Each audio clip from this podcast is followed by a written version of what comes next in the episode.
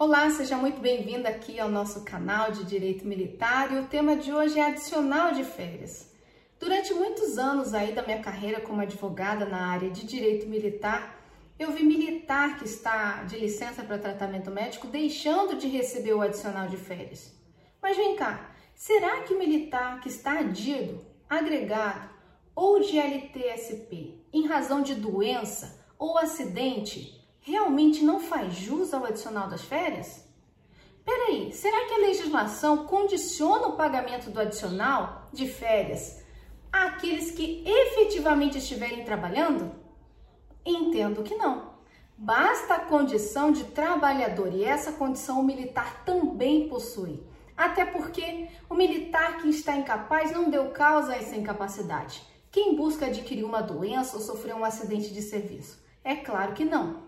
Então, após muita batalha jurídica aí do, perante as OMs e até o Poder Judiciário, a gente tem tido o reconhecimento do direito do militar receber esse adicional de férias, ainda que esteja de LTSP, adido ou agregado, seja por decisão judicial ou mesmo administrativamente. Mas atenção, militar! Existe um prazo para você discutir esses valores que não foram pagos no passado. Esse prazo é de cinco anos o decreto 20.910 diz que a pretensão contra a fazenda pública prescreve em cinco anos.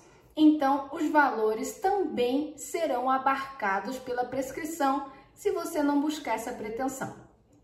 Se essa é a sua situação, você procure um profissional de sua confiança e então vá buscar tanto perante a administração pública quanto no Poder Judiciário essa pretensão ao recebimento dos valores que você tem direito de acordo com a legislação e com a Constituição Federal.